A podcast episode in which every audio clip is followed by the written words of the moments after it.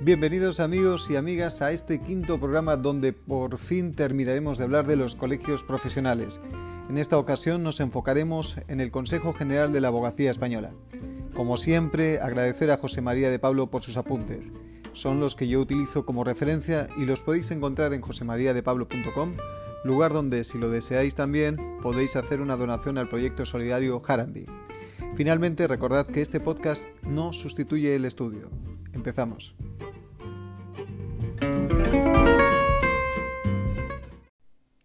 Como ya he avanzado, en este episodio acabaremos con el tema 4, los colegios profesionales de abogados, la organización colegial.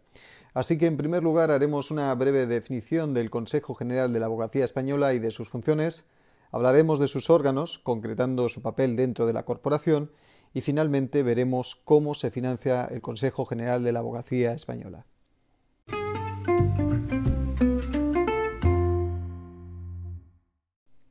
¿Qué es el Consejo General de la Abogacía Española? Pues exactamente lo mismo que los colegios de abogados. Son corporaciones de derecho público con personalidad jurídica propia y plena capacidad para el cumplimiento de sus fines.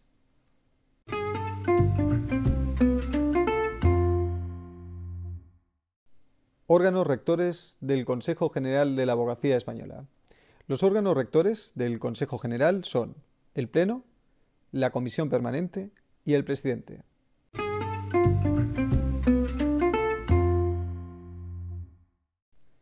El Pleno.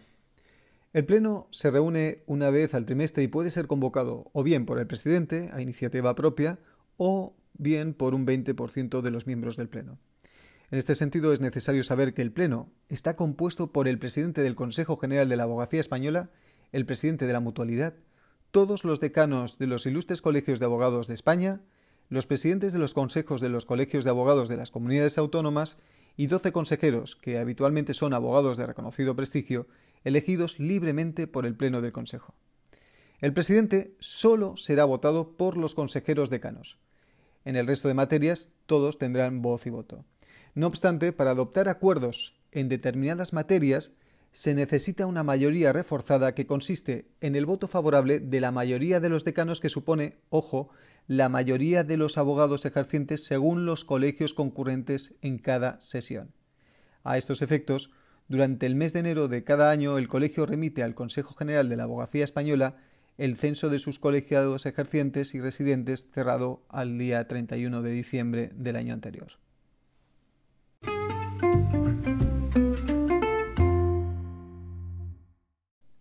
La Comisión Permanente. La Comisión Permanente está formada por el presidente del Consejo General de la Abogacía Española, sus vicepresidentes, el presidente de la Mutualidad, el tesorero y el secretario general.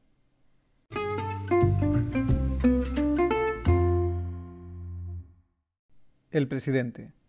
La elección del presidente del Consejo General de la Abogacía Española y de los doce consejeros se convoca con al menos 30 días naturales de antelación a la fecha de la celebración del Pleno y la Comisión Permanente. La votación será secreta, teniendo solo, recuerda, el derecho a voto sobre esta materia los decanos de los ilustres colegios de abogados de España.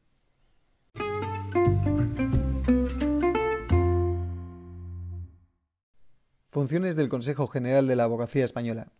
Son 26, así que las voy a enumerar de una forma eh, breve y lo más rápido posible. 1.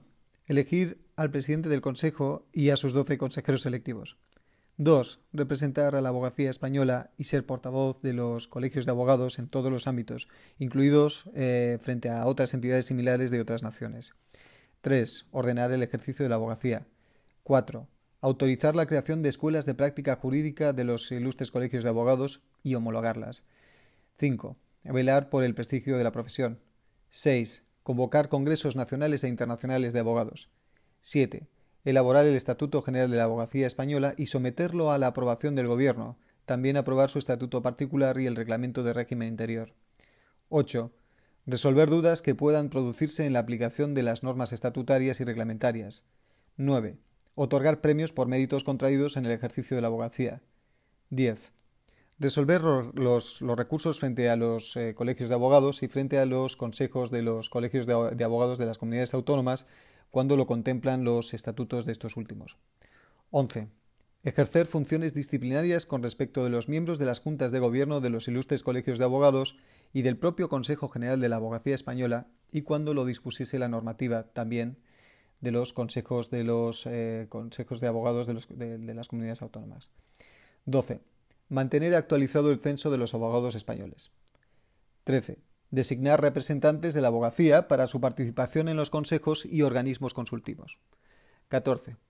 Informar preceptivamente todo proyecto de modificación de la legislación sobre colegios profesionales. 15. Emitir informes que sean solicitados por la Administración, los ilustres colegios de abogados, etc. 16. Adoptar medidas que estime convenientes para completar las juntas de gobierno de los eh, colegios de abogados. 17. Adoptar medidas necesarias para que los colegios de abogados cumplan las resoluciones del Consejo General de la Abogacía. 18 organizar, en este ámbito nacional, instituciones y servicios de asistencia y previsión para abogados y colaborar con la Administración para la aplicación del sistema de seguridad social más adecuado. 19.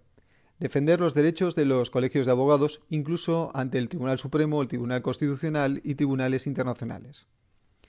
20. Impedir el intrusismo y la clandestinidad en el ejercicio profesional. 21. Perseguir la competencia ilegal o desleal. 22. Coordinar las cuotas exigibles por los distintos colegios de abogados. 23. Aprobar el presupuesto y la aportación equitativa de los colegios de abogados. 24. Toda clase de acto de disposición y gravamen del patrimonio del Consejo General de la Abogacía Española. 25. Ejercer las acciones que correspondan ante toda clase de administraciones, organismos y tribunales nacionales e internacionales. Y finalmente, 26. Ejercer cuantas funciones y prerrogativas estén establecidas en las disposiciones vigentes.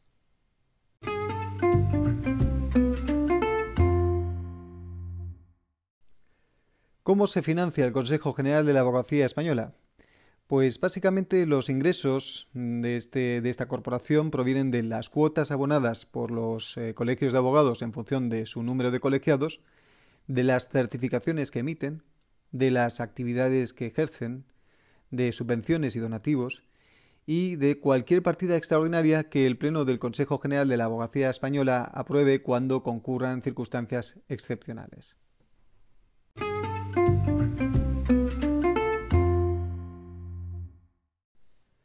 ¿Cuáles son las funciones del Pleno?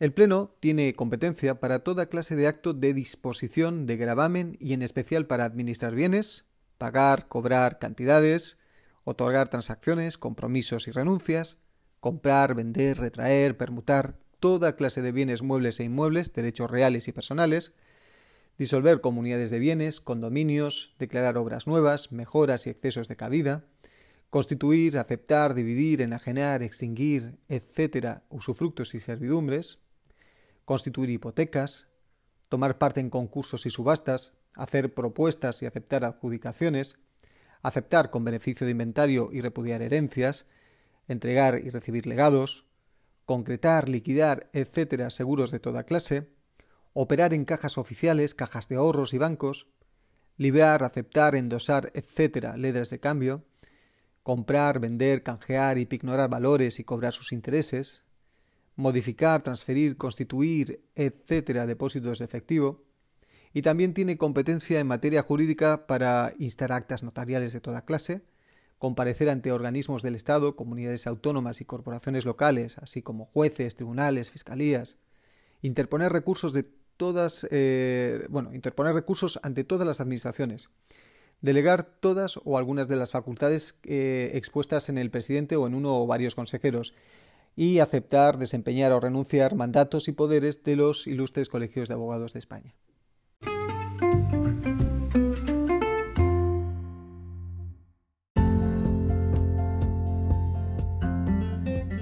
En este episodio hemos visto que el Consejo General de la Abogacía Española es una corporación de derecho público, como los colegios, con personalidad jurídica propia y plena capacidad para el cumplimiento de sus fines, que está compuesto por el Pleno, la Comisión Permanente y el Presidente, En este sentido, es importante revisar su composición, que el Consejo General tiene, entre otras, funciones para dirigir la creación de escuelas jurídicas, capacidad para resolver los recursos de los colegios de abogados y de los consejos de abogados de las comunidades autónomas, que puede ejercer funciones disciplinarias contra las juntas de gobierno de los colegios y del propio Consejo General, y no menos importante, que además de aprobar su estatuto particular y su reglamento de régimen interior, elabora el Estatuto General de la Abogacía Española y lo somete a la aprobación del Gobierno.